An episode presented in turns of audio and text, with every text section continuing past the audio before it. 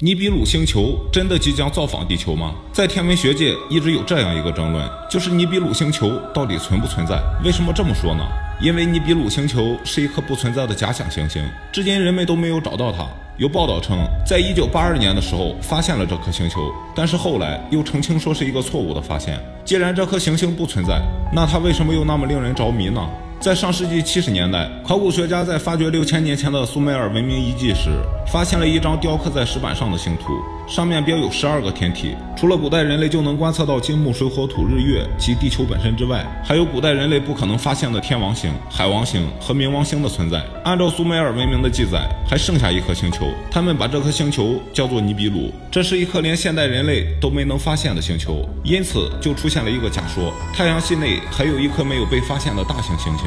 很多科学家都相信尼比鲁星球的存在。在这个假说中，尼比鲁是一颗椭圆形的天体，它的公转运行轨道的长轴要比短轴长得多。但是这一论断很明显的违反了星体间的引力规律，所以这一假说并不被一般的科学体系所承认。星体间有什么引力规律呢？在《时间简史》这本书里，你就能找到答案。那么苏美尔人是怎么预测到这颗行星的存在的呢？